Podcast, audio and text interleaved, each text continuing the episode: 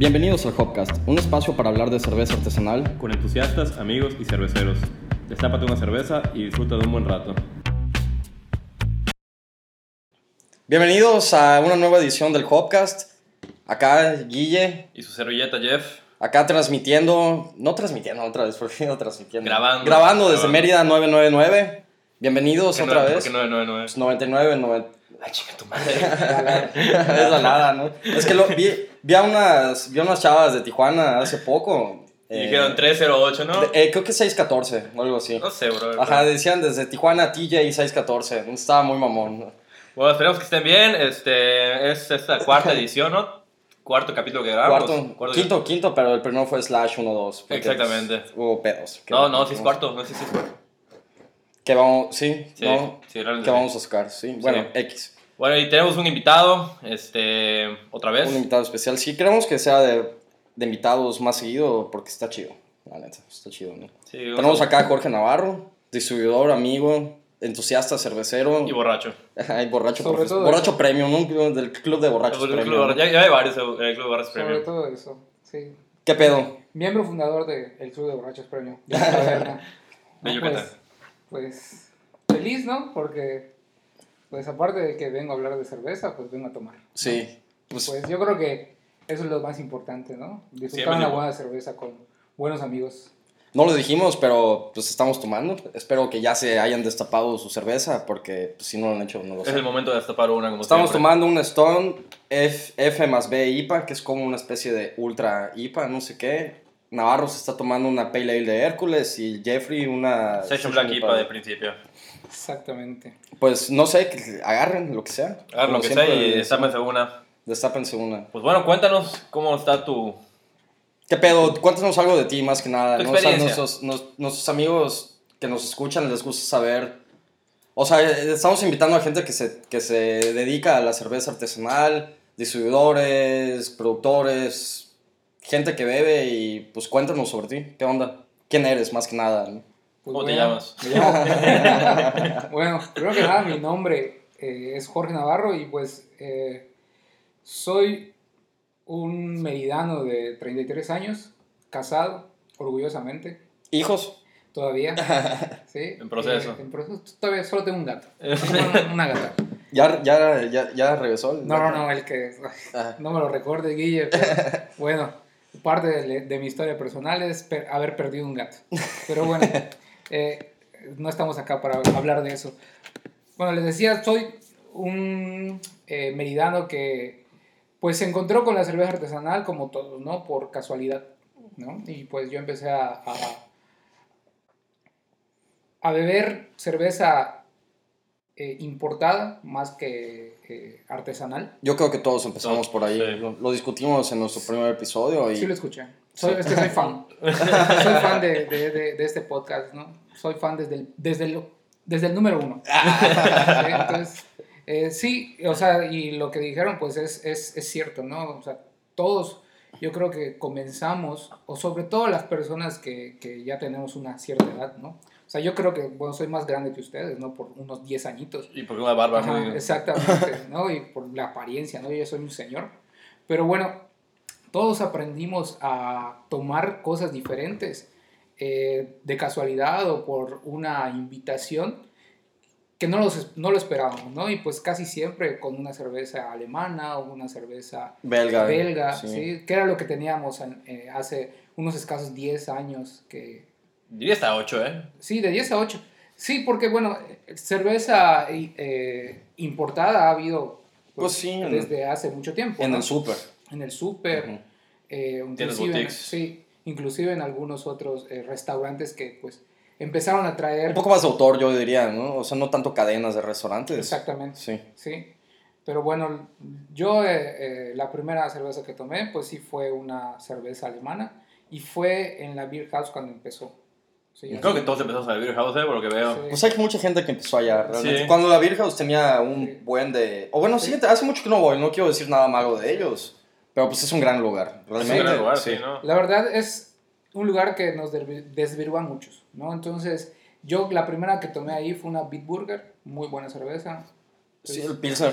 Sí, Sí, sí. Pilsner. Sí, un clásico de, de- de. Alemania. Juego relajado, de En hecho. su, en su etiqueta dice que es la dra- draft beer number one. Sí.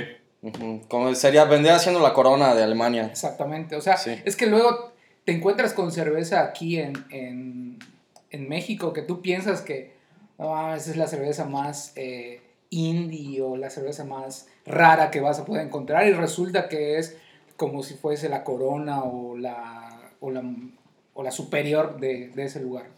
Pero pues sí es algo que te abre horizontes, te abre pues eh, otras perspectivas y pues así empezó, ¿no? Y, pero pues yo eh, me topé pues con un buen amigo mío que empezó a hacer cerveza artesanal de manera casera, ¿no? Y que nos invitó a tomar sus prototipos. ¿Esto fue en, la, Eh. en dónde? ¿En la calle o qué No, no, no, eh, no, no, no. O sea, fue un amigo, amigo mío que pues eh, por, yo lo conocí por otro amigo y un día en una Llegó otro en, amigo en- y le en- en una, en una reunión no, nos dijo, oye, eh, no, no les gustaría ir a mi casa a probar algo que estoy haciendo? Y pues fuimos, ¿no? Y, pero nos dijeron cerveza.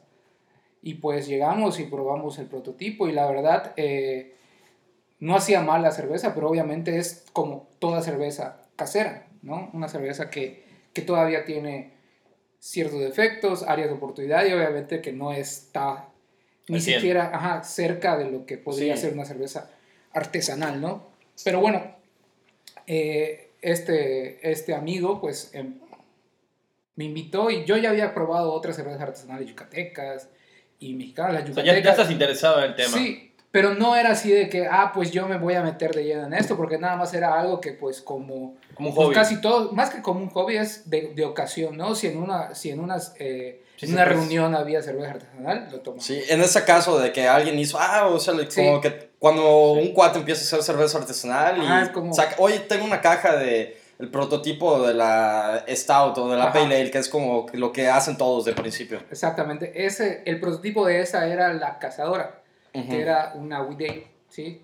Sí, ah, la tengo acá en el... en, en tu stock, ¿sí? Entre todas tus... Estamos grabando en casa. No, dije, estamos grabando, la otra vez grabamos arriba, ahorita estamos grabando directo del bar.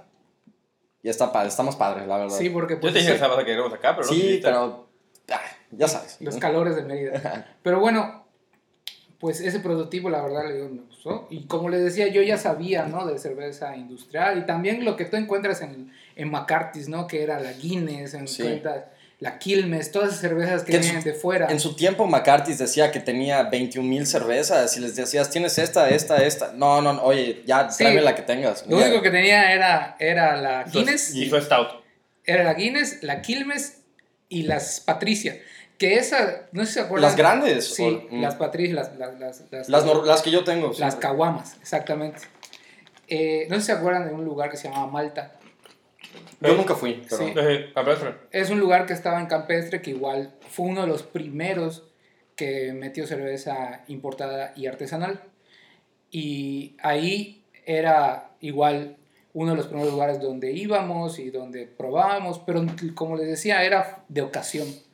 Entonces este amigo pues eh, nos invitó, les dimos nuestra, nuestra retroalimentación, si se puede decir eso, porque pues ninguno de los que fue Sabía. sabía, algo. Ujú. O sea, éramos unos neófitos. ¿no? Como siempre, cuando alguien hace cerveza artesanal, digo, oye, prueban esto y va pura banda que no sabe qué pedo. Sí, güey, está bien chingona, está bien rica, date, date, date. Y luego se la das a alguien, oye, ¿qué es esta madre? escupen. Y es a donde Sí. yo voy, o sea, eh, también hay que saber a quién le pide su opinión, ¿no? Porque en este caso, pues Sí. nos, fuimos un focus group de unas personas que no éramos sus familiares, pero éramos sus conocidos, slash amigos. Y pues obviamente dijo, ah, pues está bien, o sea, o sea todos le dijeron, no, sí, e- eres un chingón, ¿no? pero pues yo la verdad sí le dije, oye, pues está buena, pero no es como lo que yo he probado en, en otro lado, ¿no? Si alguien nos está escuchando que está empezando a hacer cerveza artesanal, no le pidan la opinión a sus amigos. Exactamente, porque sus Nunca lo hagan. No, no te van a querer eh, Decir la verdad. decir la verdad. Atrévete a ir a una tienda de cerveza, a un bar de cerveza Y que te la escupan en la cara. en la cara. casi, Exactamente. casi. Y la verdad, pues lo que, lo que hizo este amigo, que es mi amigo Rodrigo, que pues no se quedó con eso, se fue investigando y también pues hacer cerveza artesanal es un arte, ¿no? Sí. Y también es una ciencia, ¿no? Porque tienes que tener varias muchos conocimientos. No solo es agarrar una receta y hacerlo, no es cocinar nada más. Hola, Guille. un pastel, ¿no? Pero te tienes que empapar. Obviamente, pues si tienes la oportunidad de estudiar en eh, una carrera como cervecero, pues date, ¿no? Pero Está si- cabrón. Obviamente, Sí. acá no hay un lugar donde tú digas, ah, sea accesible, ¿no? Pero pues lee, hay mucha literatura en, en internet, ¿no? Pero él, lo que te digo, mi amigo no se quedó con eso que nos lo dijimos nosotros, se fue a, a- igual, fue al uno de los primeros lugares donde igual hubo cerveza yucateca artesanal, que es el querreque, Ujú. ¿sí? Entonces él fue y llevó su, su cerveza, entró y pues consiguió posicionarse en ese lugar y en otros eh, como una cerveza yucateca pues buena, ¿no? Y un día me dice, oye, ¿no quieres trabajar conmigo como vendedor? Yo, pues, eh, como acotación soy contador público, no tengo una, eh, pues, una enseñanza o un... Yo no tenía hasta ese entonces, eh, no sabía nada, ajá, de no sabía- ventas. un conocimiento previo de ventas, o sea, no sabía nada. Está cabrón empezar en ventas Sí. así de, de putazo, ¿no? Como de que, hola, me llamo tal persona, cómprame. ¿no? Ajá, y Sí. venderte esto. Es castrante, la Sí. neta. Pero. Como la gente Debe de tener mucho- Prestige. Sí. Los Debes Prestige de- vayan a chingar a su madre, la verdad. Exactamente, es que debes de tener mucho, mucho, eh, mucho temple para vender cerveza, porque es como si vendieras otro producto, pero este producto a veces no está bien visto. Y también, pues ahorita vamos, o sea, te, va- te vas encontrando con, con otros temas de que, pues desconocimiento, eh, pues un poco de, de, que te hacen menos, o obviamente, pues con todos los... eh, mala información que encuentras en otros lados de decir, ah, es que esta cerveza, como es artesanal, eh, es inconsistente o es una cerveza que está mal hecha o que, bueno, muchas, mu- muchos mitos, ¿no? Sí. Pero en ese, en ese entonces, pues yo, pues, la verdad, tenía unas, eh, tenía el tiempo, ¿no?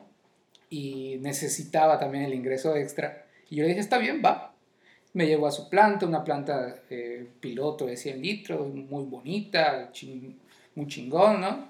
Y pues aprendí un poco del proceso para luego empezar a vender.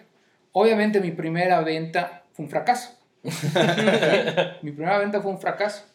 Eh, Te pobre- dijeron, ahorita te, habl- te hablamos luego. no, se portaron muy mamones, la verdad. O sea, un saludo a, a los del Cardenal Cantina, pero la verdad. se portaron muy mamones. Pero, o sea, no los culpo, ¿no? Porque pues yo. O sí- sea, tu, por tu primera venta fuera del cardenal. Sí. No Te, manches. pa- te paraste a vender allá hoy. O sea, pero te traigo eso. ¿Te, di- te O sea- dijeron que vayas al cardenal o tú, porque tú Mm. quisiste, dijiste, me voy Mira, al cardenal? Pasa una cosa, es que en el Cardenal ya, se- ya estaba vendiendo una cerveza artesanal. Y tú dijiste a huevo acá, ¿no? No, pero es que un amigo mío, que igual del medio, Te dijo, ve a Cardenal. eh, estaba ahí en el Cardenal y pues, o sea, yo dije, todavía no era mi amigo, nada más era un conocido del medio, porque yo empecé a vender por ahí de marzo, abril, y me fui a mi primer Beer Fest, de que el, el primero que se hizo en, en la hacienda Chenku. Sí, sí, sí. Eh, me fui núbil, ¿no?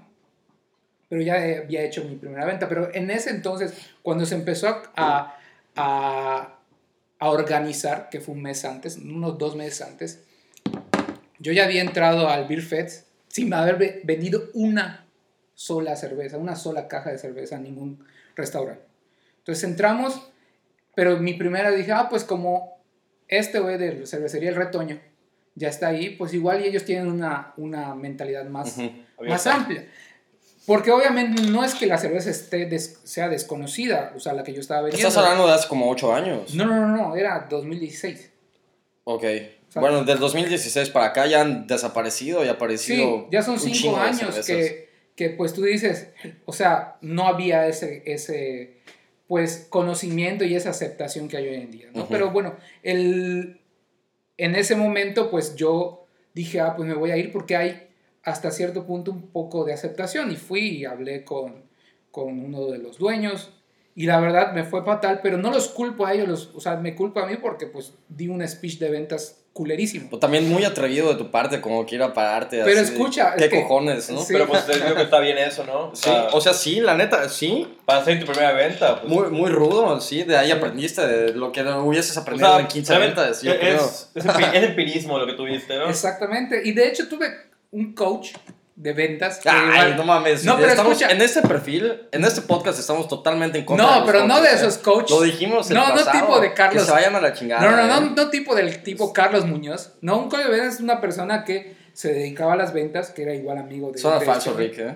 No, no, no, en serio, era una persona que Fuiste al vendía- fuiste al cerdo, ¿verdad? No, no, me, no, puta, méntame la madre. Pagaste dos mil baros para ir a una conversación. Pagué 30 mil pesos por ese curso. Oye, supuestamente allá, allá hacían como... Y metí a seis amigos. No, hacían como rituales, ¿no? Sí, Sí, son, es que tú- es son que- sectas. Sí, Son son sectas, ajá. O sea, tú pagas una membresía para que Te, te meten a la secta. Sí, para que, pero es que era gente que no quería ir como al psicólogo, o el psicólogo y eso, y decían, ah, pues mi vida va a mejorar si voy a pagar un- una lana y te cocoguachan adentro de que... ¿Y qué no, te el- dicen? es que el único que... Échale el- ganitas. Ajá, el único que va a mejorar tu vida eres tú. Ajá, tú vas a mejorar tu vida, levántate. O sea, es como, es como el amor propio hoy en día, ¿no? En redes sociales. El échale ganismo.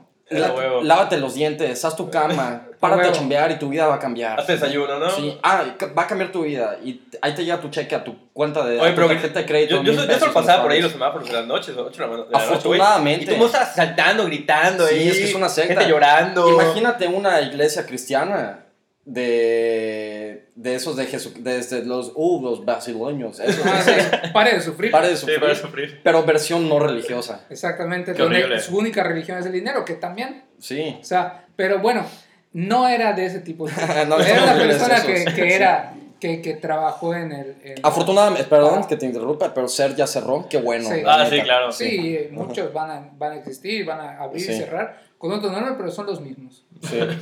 Pero bueno, esa persona me, me dio una buena, eh, una buena capacitación, pero yo la cagué en la primera. Ajá. Y yo así, todo derrotado, me fui... Hacer. No, no, no. Y ahora donde está el Cardenal Cantina, está muy céntrico. Y yo me fui caminando, Ah, ¿fue el mismo día o qué? fue ese mismo día. Ay, no mames, te No. rechazaron. Tuviste un, como una plática Ajá. Motivacional. no, no, no.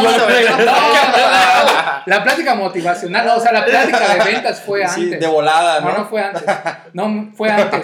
Pero una de las cosas que me dijeron es de que si, de que si la cagas, pues ve al siguiente lugar y probablemente Y la vuelve- y vas a vuelve volver a cagar. Sí, claro. Sí, sí, probablemente sí, sí. la vas a volver a cagar. Pero me tocó que, pues, cerca del Cardenal estaba la Vizcaína. No sé si recuerdas. Sí, Sí, claro, que la recuerdo. Yo, yo iba Ajá. un buen a la Vizcaya. Me encantaba ir a la Vizcaya. Sí, bueno, un lugar Nadie donde.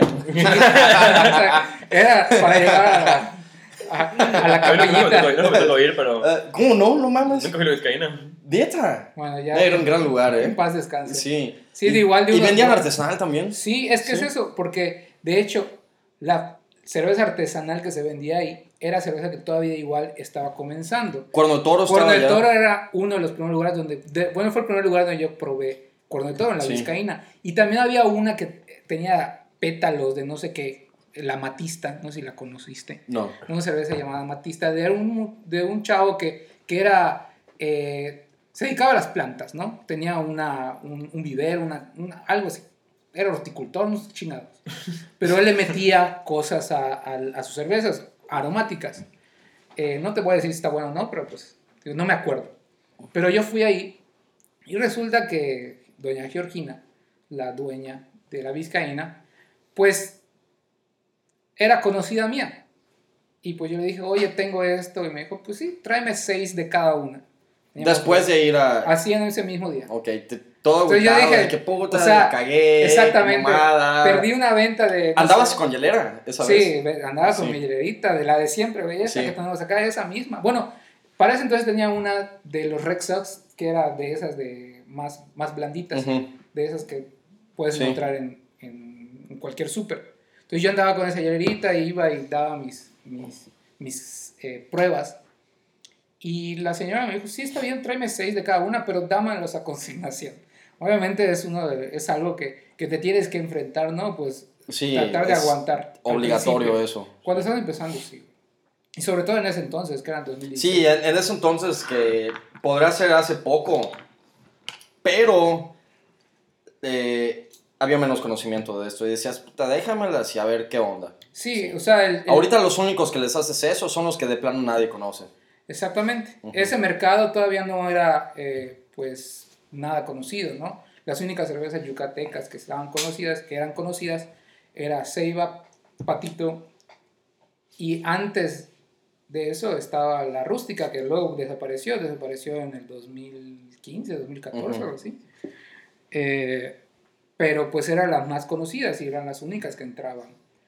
Y obviamente todas las nacionales conocidas como Minerva o esos ese tipo de cervezas que ya tenían un bagaje, ¿no? Entonces te tocaba dar tu cerveza a consignación, ¿no? Y esperar a que te paguen cuando se, se, se acoten, ¿no? Pero tú dices, son seis cervezas nada más, o sea, pero bueno, te tocaba. Y, y, y está bien, ¿no? O sea, me tocó esa, ese, ese fracaso y el mismo día una venta de 12 piezas, ¿no? Y tú dices, chinga, o sea, puede ser que tenga futuro. Pero luego, pues obviamente, pues ya te Sí, vas pues formando. Y, y te voy a decir una cosa, y no es por, por, por, por menospreciar y alabar a otro lugar, ¿no? La primera venta después de la vizcaína que tuve, o sea, fue en la negrita. Ujú. O sea, yo dije, o sea, no es de que, ah, puta, en el lugar, eh, en la- en el Cardenal, donde puta, ese es un lugar donde pues, va mucha gente, ¿no? Sí. Es un lugar muy conocido. Yo creo que la negrita del carnal vendrían siendo pues las bares slash cantina. Cantina fresa. Cantina ese- fresa. Bueno, ¿no? ya, ya no, no creo, hoy en día ya no. de moda pero- más que nada. De moda. Diría- no, yo diría que ahorita sí, ¿no? Son trending, pero. Sí, son- Sí, o sea, cuando yo más digo... que fresas son, son No fresa, pero diría que yo es como el concepto cantinesco. Serían como los dos estandartes de la ciudad. Exactamente. Más que nada la negrita, obviamente, ¿no? Es esa chingadera, creo que la conocen hasta en Tokio, ¿no? Exactamente, sí, igual por la, la ubicación, ¿no? Entonces, Hashtag Que la negrita era un bar de, de puta décima hace... sí, hace mucho tiempo, Sí, hace... 10 años. No, No, hasta hace más. 10 La verdad, yo 15 fui hace años. poco no me No, gustó. Es que igual va a ser a tu gusto, ¿no? A mí me encanta ir a la negrita, pero por el ambiente. Es que Sí, por eso me no gusta, por- pero ya, ya, ya está muy. Ay, pero también tú empiezas... COVID. COVID, sí. Sí. Porque no te dejan ni bailar. O sea, New York se quejó. Sí, Sí, pero, New York pues, también hay qué New York fue personas en la playa y escupió a la gente sus, sus, sus- sus cubas. Y la gente todavía se abría la boca para que les, les entre a Cuba. Pero bueno, o sea, yo fui a la negrita. Saludos y- a New York. Saludos a New York. Hashtag, hashtag, te amamos New York. Te amamos, que es nuestra paisana, ¿no? Ya vive aquí. ¿Ya vive aquí? Sí. Es Cuba. Yo no soy cubano, cabrón. No sé tú, pero... No, no, no, pero ella ya vi- o sea, ella siempre vivió aquí. De hecho, Sí. empezó su carrera aquí en un programa. Sí, de allá, el, Y pues creo fue. que la jaló este productor, ¿no? Sí, Sí. su ex. No sé por qué estamos hablando de ¿Sabes eso. todo eso? Se ve que tienes TV Notas en tu casa, ¿verdad? Sí, o sea, ¿Quién la revista ese vato? ella te- tengo más años que ustedes. Pero bueno, Es lo que diría cualquier viejo. Sí. Para... Para excusarse, para, Para justificarse. Pero sí, o sea, mi primer fracaso fue en el Cardenal y mi primera buena venta fue ahí, en, el, en, en la negrita. Cuando no pedían tanto antes. Eh, bueno, ahí ya pedían, todavía estaba empezando, igual ya estaba Corto de Toro y también ya estaba, eh, creo que Ceiba, ¿no? Y eran esos dos.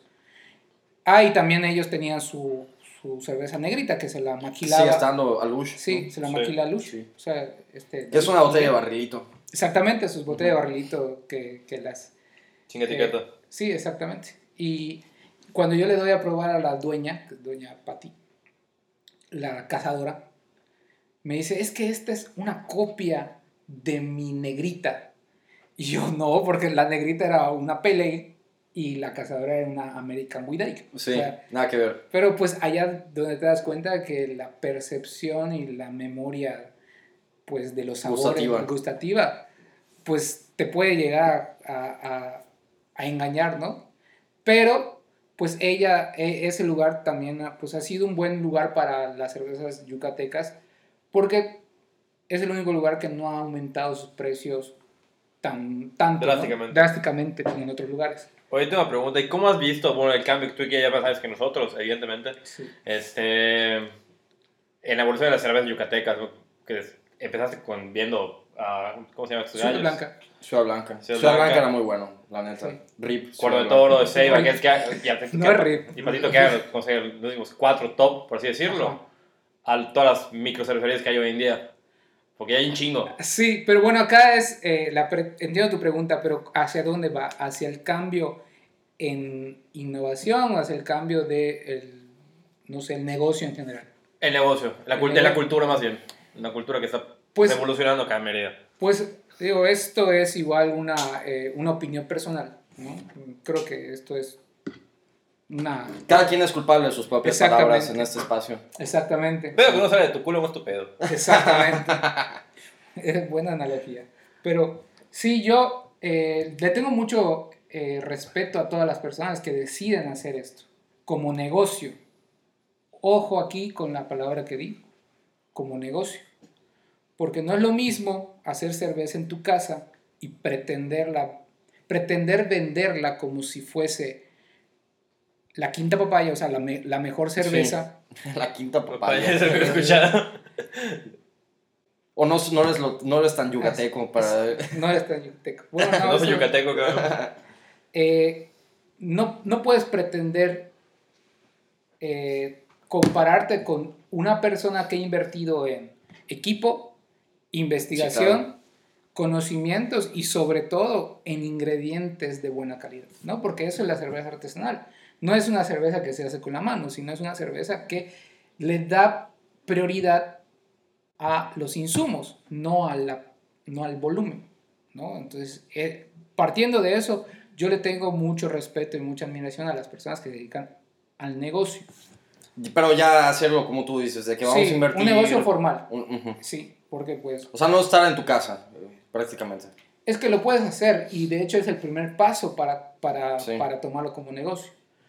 Pero lo que decían hace un rato, ¿no? O sea, si tú eres un cervecero casero, eh, no se las des a probar a tus amigos. Puedes, puedes ser tu primer grupo de control, sí. Pero no es lo ideal. Pero no, Pero no es lo ideal. No es el definitivo.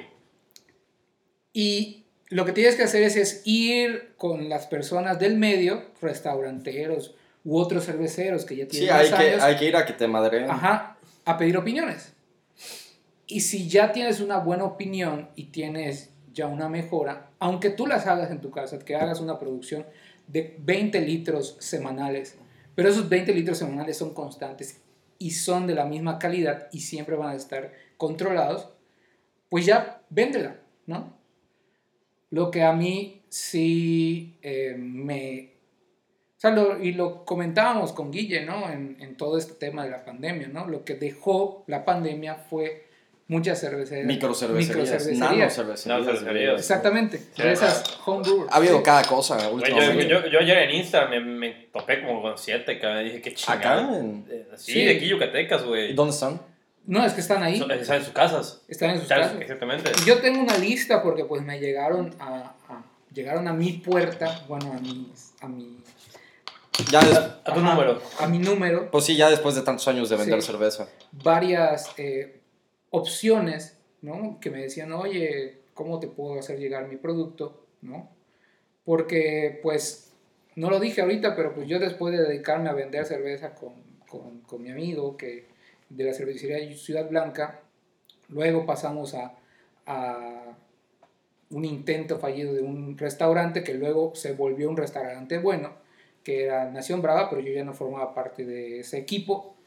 Eh, yo ya luego me dediqué a vender cerveza por mi cuenta, ¿sí? Pero no cerveza que yo hago, porque yo no soy una persona que se jacte de ser un productor bueno de cerveza. Yo sé cocinar cerveza, sé el proceso, pero no soy Pero sabes cuándo la cerveza está buena.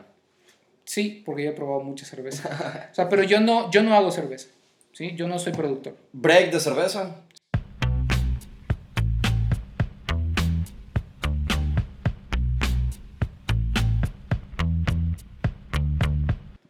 Bueno, pues ya regresamos. Ya regresamos, ya, ya empezaste. Ay, ya me agarras a media servida, eh. Ay, sí.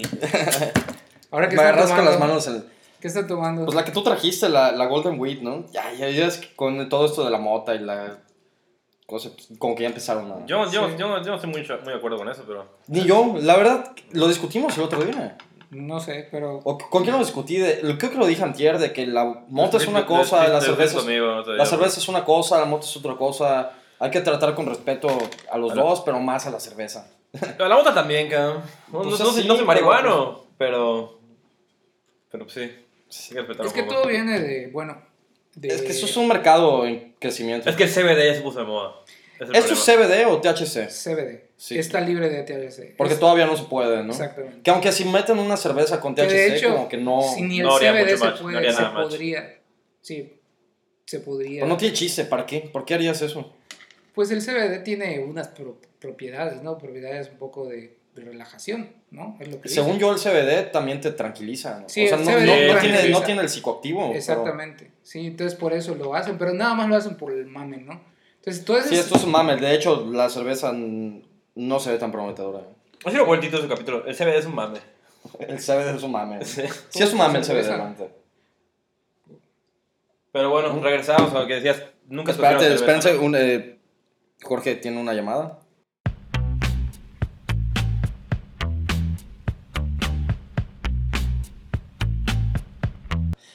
Bueno, señores, Perdón. es una tercera interrupción del programa porque pues ajá, uno es un borracho y otro pues tiene una Yo, en la, en la- en la Qué casa. insulto, ¿eh? Vaya insulto, ¿eh? Entonces Sí. tuvimos que parar, pero ya estamos de vuelta. Y pues, Nunca se casen. Exactamente. ¿Verdad? No, no, sí, cásense. Pero regresando a dos temas importantes que os ha comentado nuestro invitado, era, pues, co- co- ¿has cocinado cerveza nunca? Sí, ya cociné cerveza. De hecho, un- una cerveza que yo cociné y que salió mal, pero luego quedó bien. ¿no? Ok. Fue un- una anécdota Medio rara. medio rara, ¿no? Una cerveza que yo la cagué en el proceso, al final del proceso, al momento de la carbonatación. Y según yo estaba cocinando una receta que dio una persona, mi amigo. ¿no? Y era una pelé, una extra pelé. Eh, tuvo una doble carbonatación. Sí, sí, quedó sobrecarbonatada, pero se logró salvar, ¿no? Porque aparte de que le puse azúcar, también lo conecté al tanque de CO2 para carbonatar. Entonces fue, fue doble, ¿no? Pero no- yo creo que me di cuenta eh, al, sea, a tiempo y ya le dije a este chavo, ¿no? Porque eh, en ese entonces pues yo ya eh, lo ayudaba en algunas cosas de la planta y pues fui a supervisar ese proceso, ¿no? De la carbonatación. Y, pero sí la cagué, la verdad, la cagué y, y- pero luego al final, cuando se conectó esa cerveza, porque se logró salvar el tema ese de la carbonatación, no quedó tan alta, eh, pues fue una cerveza que se vendió muy bien. Entonces, esa cerveza sí, no es de mi autoría, porque no es mi receta, pero pues yo desde... Fuiste parte del proceso. Desde el inicio, ¿no? Porque esa, en ese entonces, pues sí, yo... en- hay, hay veces que yo iba solito, ¿no? Solo a, a cocinar. Entonces, como resumen, tú empezaste en este mundo gracias a un amigo tuyo. Sí, un amigo. Se podría decir que fue en una peda. Pues fue una, sí, ¿Una reunión? una reunión Sí. donde pues él me, me- me metió al, al, al mundillo este. Pero no, no fue de que, ah, mira, te voy a, Sí, o sea, pasaron varios años. Ajá, pasaron varios años para que yo, pues, lograra, eh, pues, Tomar cierto interés. exactamente, porque no es de que, ah, pruebas una cerveza artesanal y ya, Ya, dices, es, no, es un nuevo mundo para ti, no. Es un gusto adquirido, realmente. O sea, con el tiempo, todo, te- sí, sí. Depende de dos cosas, yo creo, de tu, de tu paladar y tu cartera. Exactamente. Sí, no. O sea, sí, sí es cierto. Sí. O sea, es de que te gusta o no te gusta. Y si te gusta, obviamente, si te lo puedes permitir, ¿no? Porque ciertamente una de las cosas que tiene todavía el mercado nacional es que la cerveza artesanal, pues sí es más cara, pero porque tiene sus razones, ¿no? La cerveza artesanal, alguna cerveza que ya no se llama artesanal, se llama cerveza premium, cerveza de especialidad, dependiendo igual de como tú le quieras poner, pero es- a- hasta cierto punto es cerveza que está alejada del, ter- del, del mundo Comercial, comercial. Sí. Entonces, Con- empezaste así, te fuiste llevando más con, esta, con este cuate, te invitó a vender cervezas, te metiste al restaurante que comenté, breve, lo comentaste muy Sí. brevemente. Sí, un restaurante que, que, que en esa primera etapa no fue tan, tan, tan exitoso, pero cuando se convirtió en Nación Brava, pues sí ya logró Ujú. ser. Pero ya empezaste a vender ya más por tu cuenta, tus clientes, ya conoces a mucha gente que compra cerveza artesanal. Que, Exactamente. Sí, y no solo conozco a la gente que compra, sino conozco mucho a la gente que hace. ¿no? Sí, que hace cerveza. Ya de tanto, todos te conocen realmente en el mundo de la cerveza. Pues muy poca gente que no me conoce y pues la verdad, o sea, no, no ¿Es, creo es que... como de la cerveza en Yucatán? ¿Cómo? Es como Chayán de la cerveza. Define esa ¿Cómo, analogía. cómo, cómo ser un Pues chayán? todos conocen a Chayán, coño. Exactamente, sí. Sí, sí. o puede ser, no sé. El Anta como- lo dijo porque hoy hoy vi un meme de Facebook en Chayán, entonces me recuerdo. Así Ok. Chayán con este güey hoy. Sí, pero bueno, tengo... Entonces ahorita te estás dedicando a vender cerveza exclusivamente. Sí, ahora mismo pues me estoy dedicando a vender cerveza eh, de otras partes de Yucatán. Algunas cervezas yucatecas que pues todavía tengo en el catálogo, pero lo, lo, lo que yo estoy trayendo ahorita es más cerveza del norte del país, ¿no? Ujú. que son cervezas que, que ya tienen una calidad probada y pues tienen Un mercado. es un mercado y aparte pues esa seguridad de que no va a fallar. Café, realmente. Que Sí. siempre vas a... Esta estandarización más que nada. Exactamente, porque la estandarización no se debe de pelear con este tema de la cerveza artesanal. Porque como les comenté al principio, la cerveza artesanal no debe de ser encasillada como un proceso manual, un proceso que es inconsistente, ¿no? Al contrario, una cerveza artesanal o una cerveza eh, de especialidad o como tú le quieras llamar, pues debe tener ese, e- eso, consistencia. ¿Por qué? Porque imagínate, ¿no? Que tú le dices a un amigo, oye, yo probé esa cerveza artesanal aquí en la taberna eh, y está de, no mames, ¿no? Es la mejor cerveza que he probado. Y puede ser que sí, que tú hayas probado un lote que estaba súper bien hecho, ¿no? Pero yo creo que hasta las gra- grandes cervecerías en el ámbito artesanal tienen ese problema todavía, ¿eh? Pues no todas. O, O sea, o sea, sí, pero, pero es que hay una cosa. Una cosa es tener pedos en la producción y una cosa y otra cosa es tener pedos en el manejo. Y yo te lo digo por como vendedor de cerveza. ¿Sí? Si no tienes un buen manejo del producto, también se puede echar a perder el, el- el producto. Sí, claro, lo acabo de comprobar hace unos 20 minutos. Exactamente. Pero no, eso, eso sí, no fue el, el manejo. No, no, definitivamente no, fue No, manejo. eso ya, Sí, ya es- ya ese- es tema, ya es tema de producción. Y, eh, y pues para que llegues Eso es a... otro podcast. Cuando Sí. hablemos, cuando De tengamos nuestro defectos. podcast de defectos y producción. Ya lo un, capítulo, un capítulo de eso. Ajá. Pero bueno, en este, en este caso de lo que estábamos hablando, o sea, la, el, el tema este de, de la consistencia sí se valora, sobre todo en producto que lo vas a comprar una vez, dos, tres veces, a lo mucho en todo el año, ¿no?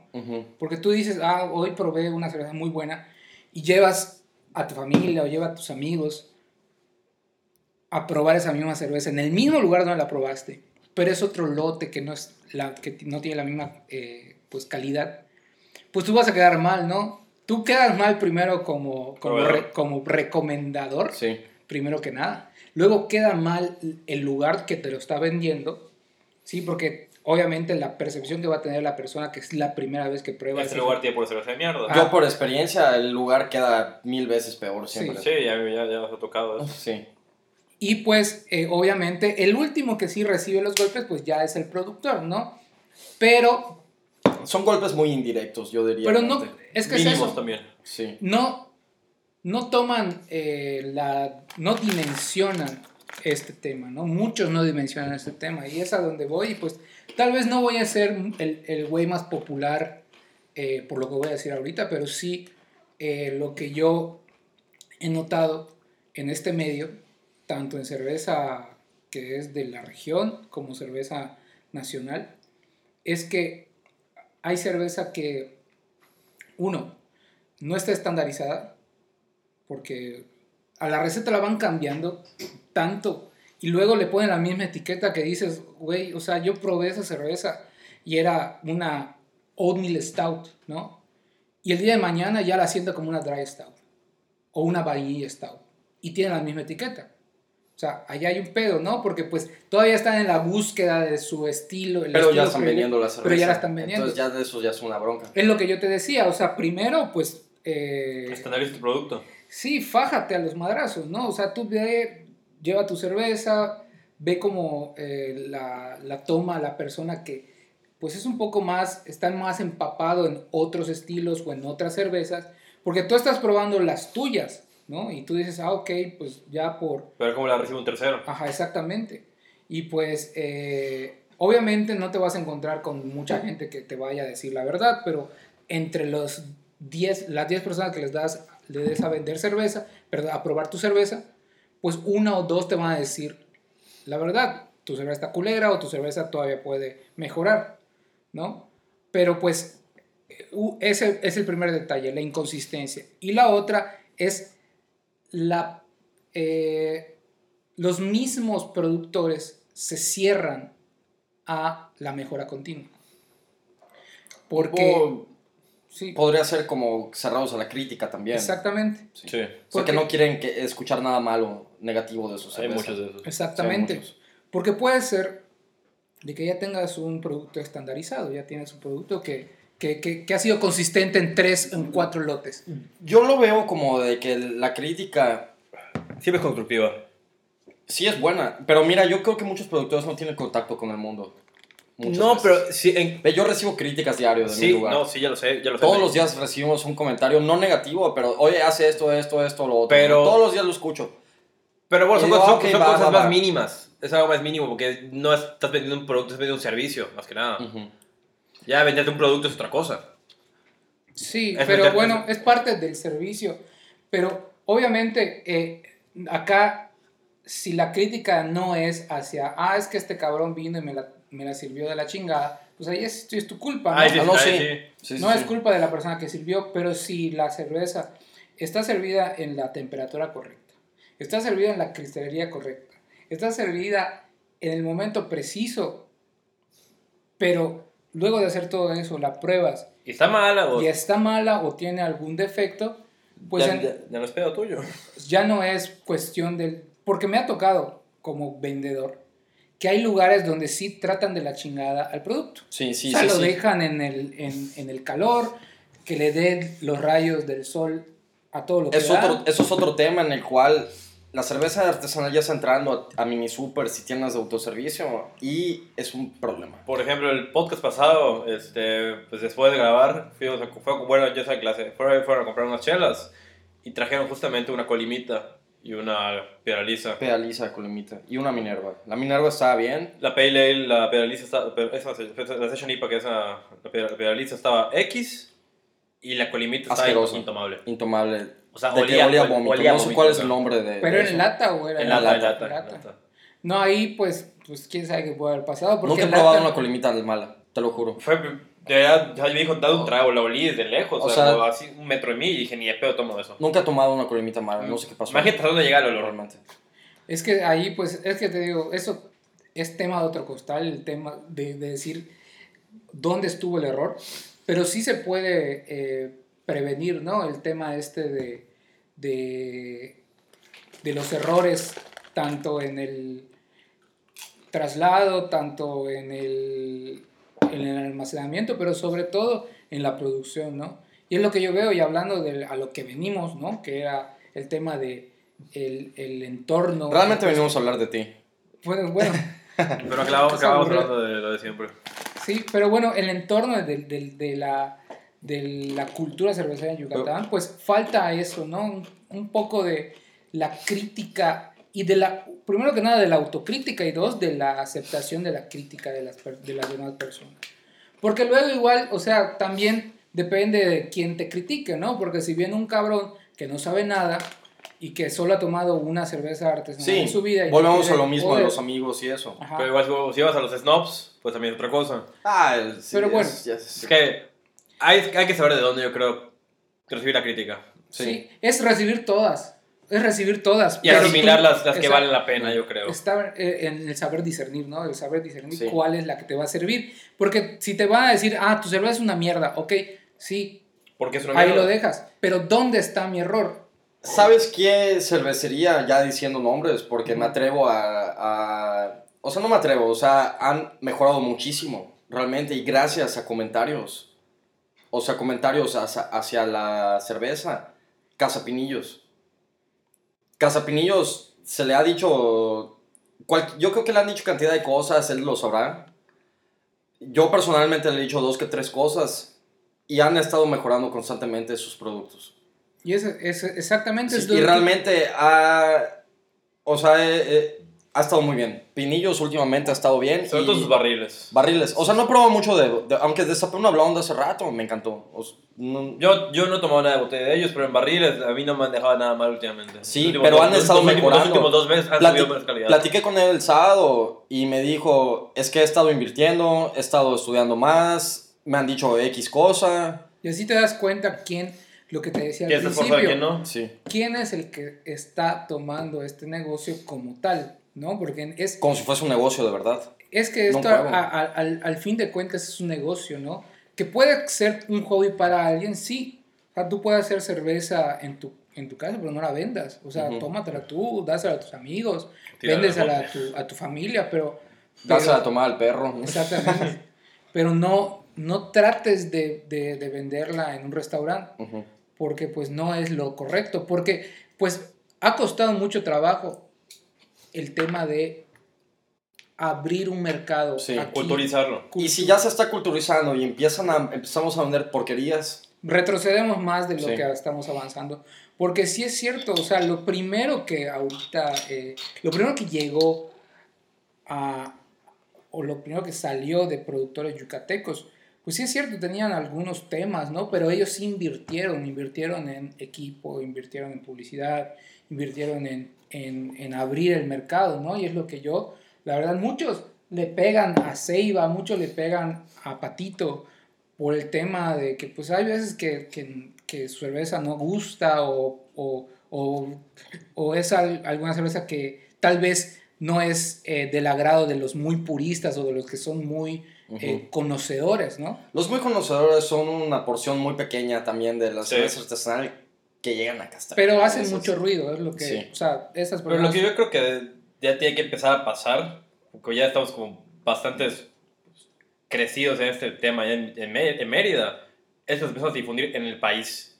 Igual le pasa, nos falta ¿Sabes qué es eso. lo que yo he Nos visto? falta mucho eso. ¿Sabes qué es lo que yo, yo ya te he comentado que, o sea, he estado en el norte de- del país, la gente está hablando de cerveza artesanal como si fuese una peda más. Sí, pero no hablan de Yucatán. No, no hablan de Yucatán, pero hablan de, ay, me tomé dos perros ayer.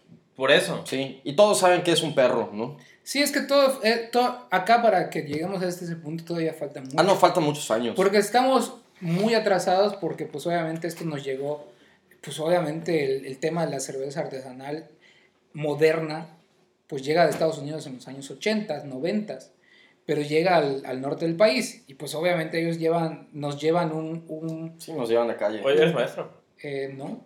Sí, soy, soy Ah, profesor. bueno.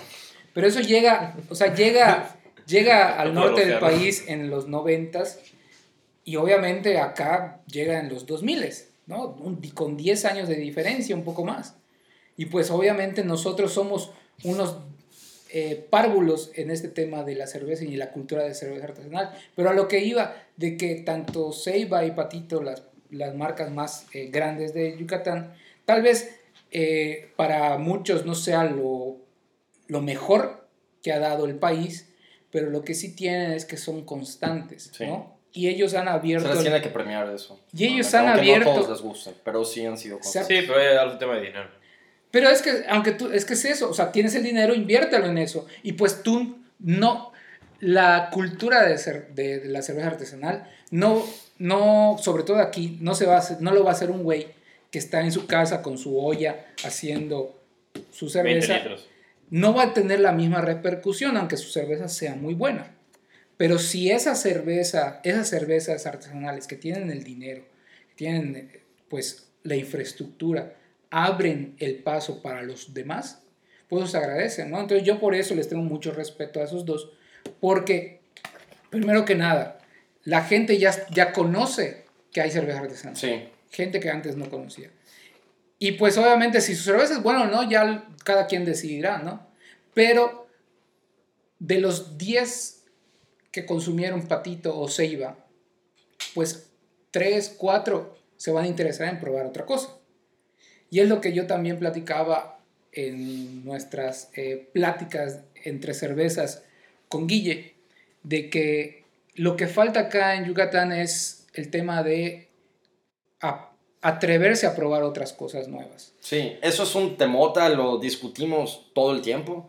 No solo de cerveza artesanal, sino en general de que la gente pruebe y haga otras cosas. Definitivamente. Sí. Se casan mucho con una sola marca o un solo Es una estilo. zona de confort. Sí. Un solo restaurante, una sola actividad del fin de semana, Exacto. una sola novia. Ah, no, no, no es cierto, no es cierto. Creo que muchos no tenemos. Pero no sí, cierto. o sea, en, en el mundo de la cerveza artesanal, en la cerveza, diferente a la industrial. Tiene sus...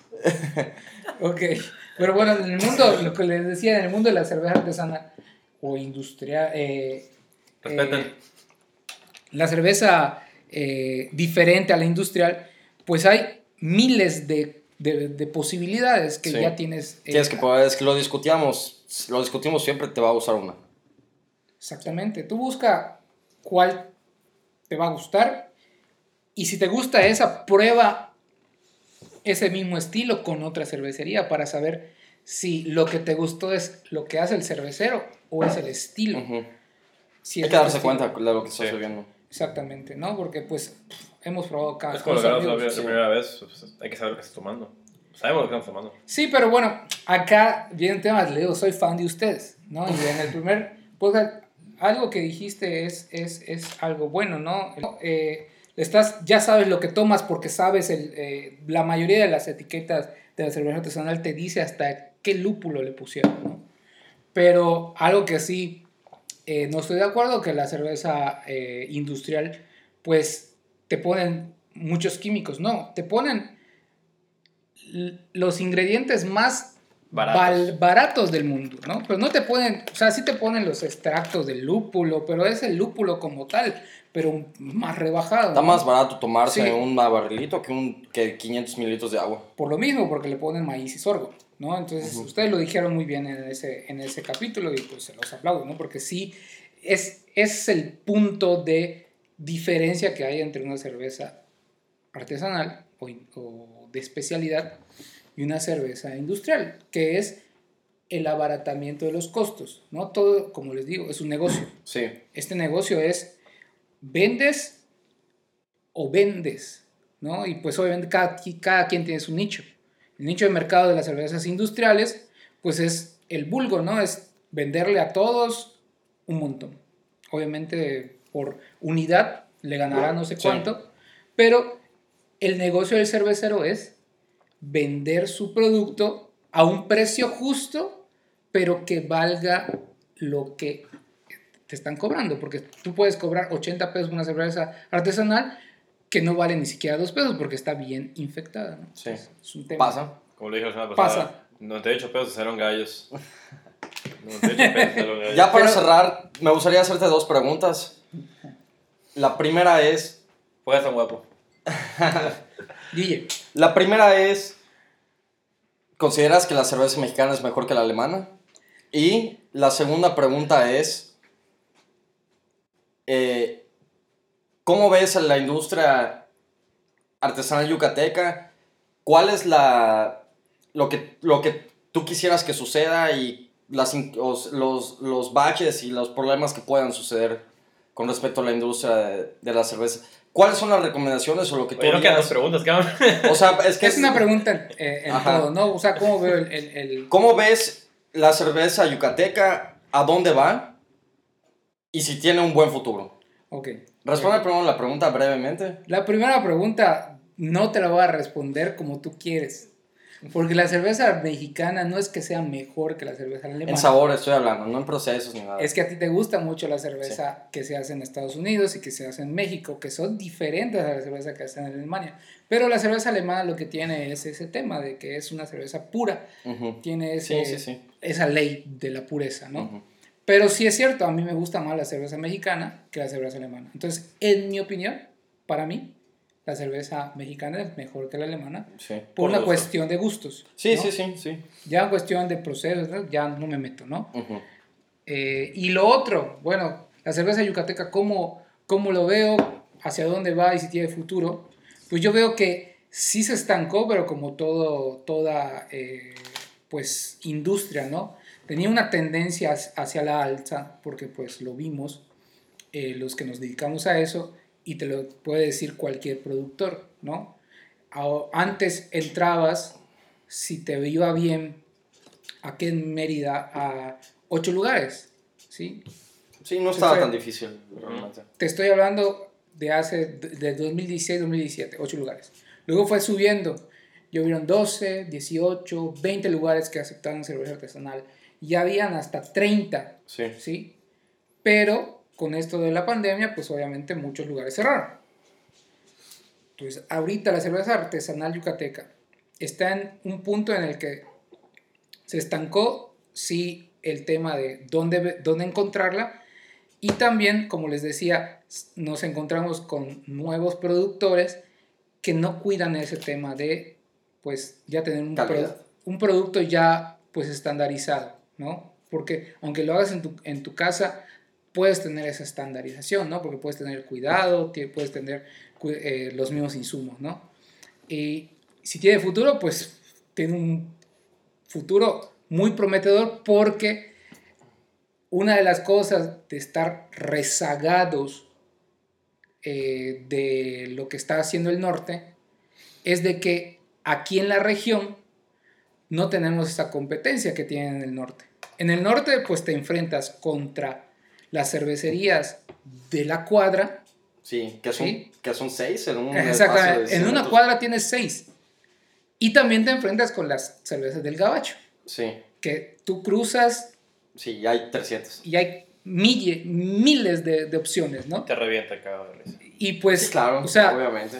pero, pues, ¿cómo te explicas de que sean tan exitosas y de que tengan tanta constancia y obviamente un producto de calidad?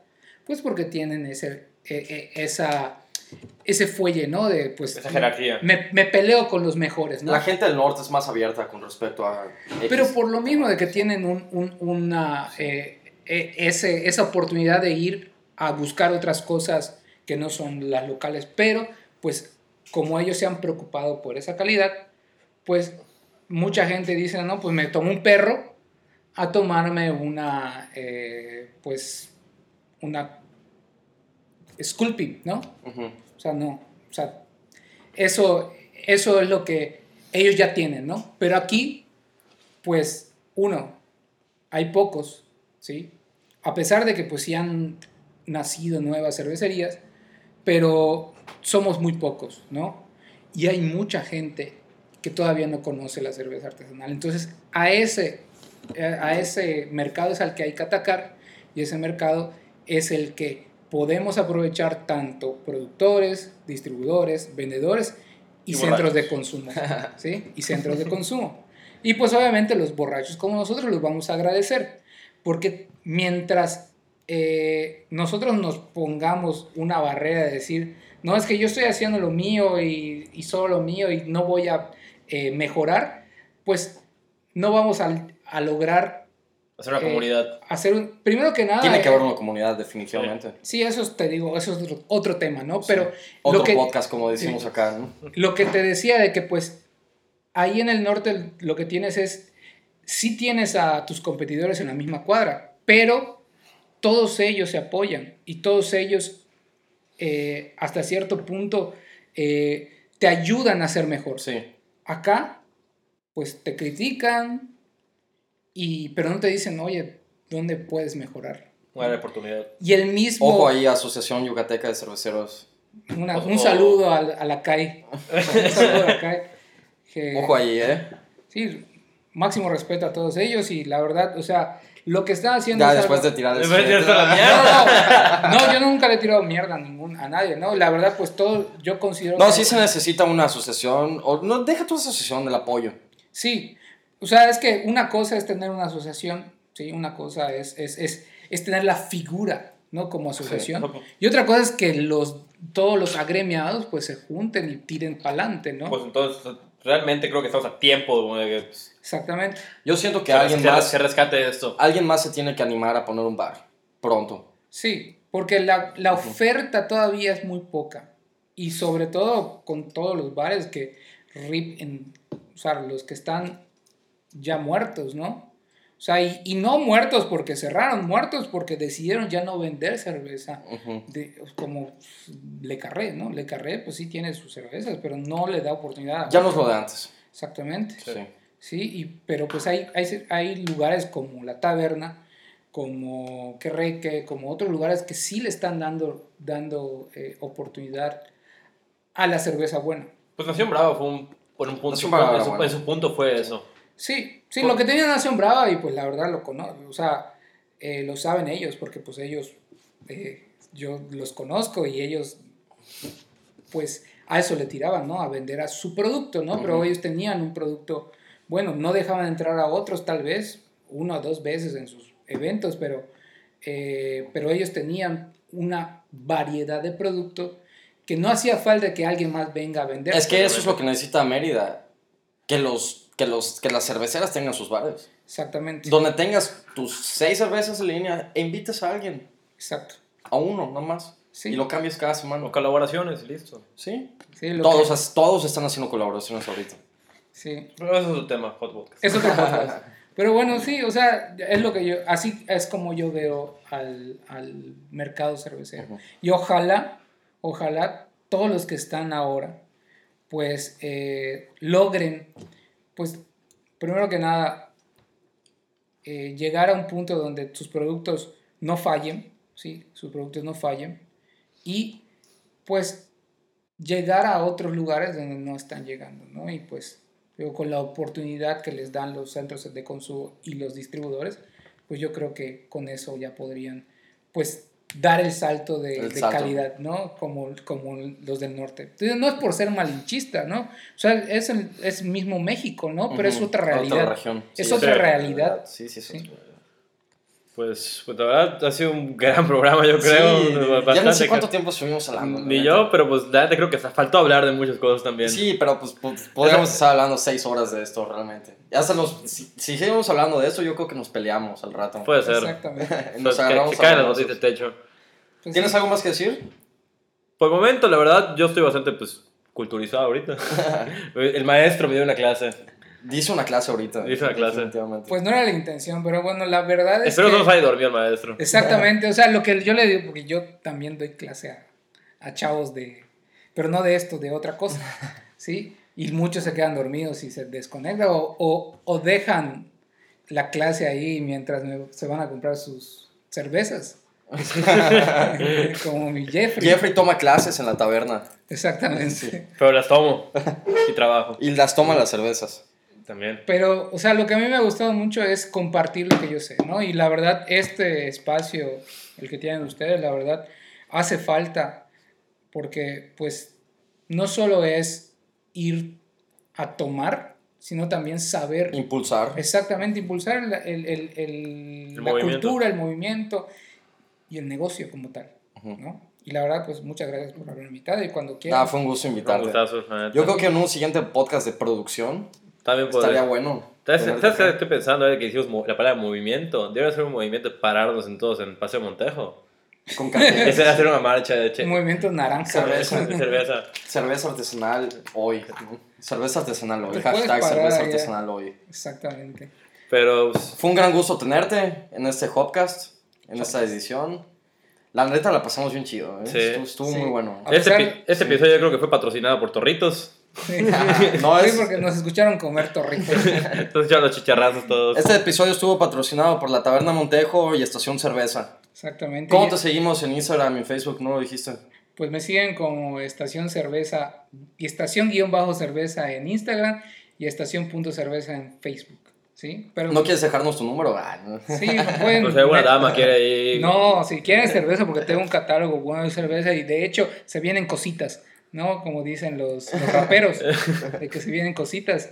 Eh, vamos- Arroba estación cerveza, arroba estación guion bajo guion cerveza. bajo cerveza en Instagram. Sí, y allá vamos a estar subiendo lo nuevo que vamos a traer, que son cervezas de no mamen, ¿no? Es de Sierra Nevada, cervezas de, de, de Stone, que son cervezas no mexicanas, sí, pero pues también tenemos cervezas yucatecas, también tenemos cervezas nacionales, tenemos fauna y un, una, una amplia variedad de cervezas que pues para ti que no conoces de cerveza artesanal, pues Date la oportunidad. Date la oportunidad. Y pues también date la oportunidad de ir a la taberna y si te gusta esto de la cerveza artesanal, pues pide para estar allá en tu casa bebiendo, viendo el partido de los Dodgers o viendo el partido de las Chivas o viendo De venados. el partido de Venados, ¿no? Porque todo, todo momento es bueno para tomar una cerveza artesanal. Siempre. Y nunca es, un, nunca es un mal momento para empezar, no importa qué edad tengas. Exactamente. Exactamente. Con que tengas más de 18 años, ya estuvo. por temas legales, como dice mi, mi estimado. Pues fue un gusto, realmente. Un gustazo. Y fue insurgente. Free Insurgente, Free consumo local y. Todo la con medida. Todo con medida. También. Hasta la próxima. Hasta la siguiente.